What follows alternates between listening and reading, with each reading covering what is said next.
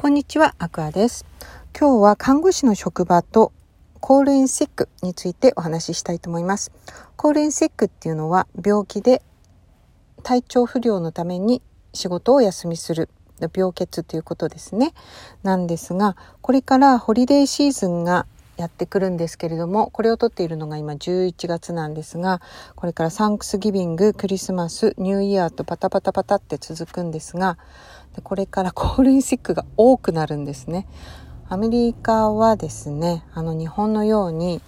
あの今日はこの具合が悪くてあれでこれでとかその理由を述べる必要がなくてコールインシック今日は具合が悪いですっていうふうに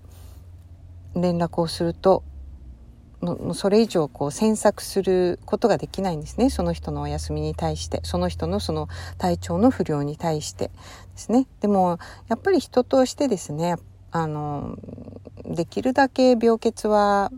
避けたいと思うではないですか。他の人にも迷惑がかかるしカバーしてくれる人を探さないといけないですし特に看護師の場合シフトで働いてる場合はですねそこのそのフロアのに穴を埋める開けるわけにいかないので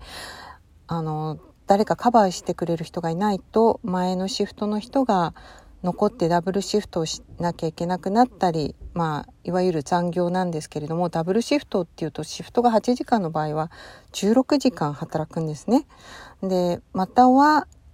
あのその次の次のシフトの人と半分半分自分が4時間残るからそのその次の人が4時間早く来るとかですねその8時間をカバーするのはなかなか大変なんですね。そのいろんな人に電話をしたりしないといけないし、それが夜間のシフトの場合は夜間の人が夜に電話をするわけにもいかないですし、でも、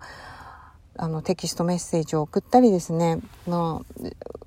スケジューラーの人がいない場合はですね、その看護師さんの人たちが通常の看護業務に加えてそういった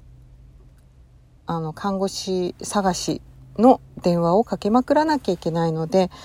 これ結構大変なことなんですね。でも人によってはですねコールインシックっていうのは電話を一旦電話をして私は休みますって言ったらそれは私の休む権利それが私が何をどう使おうがその時時間に遊びに行こうが何しようがそれは私の権利なんだからっていう考えの人もいらっしゃるんですね。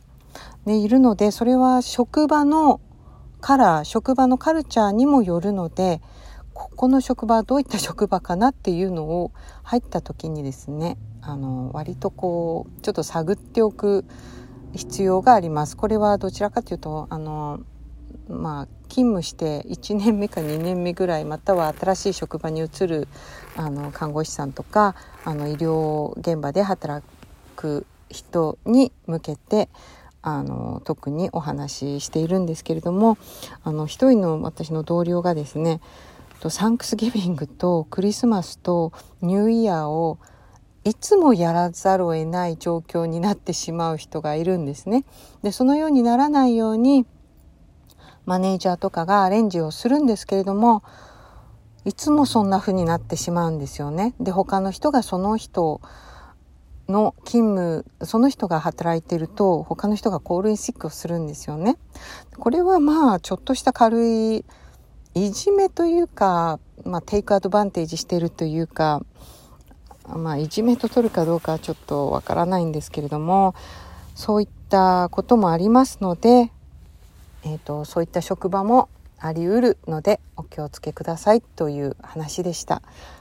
以上あの看護師の職場とクリスマスでした。ちょっとあ何それひどいなっていうないって思われる内容かと思うんですけれども、まあ理想と現実これはまあ現実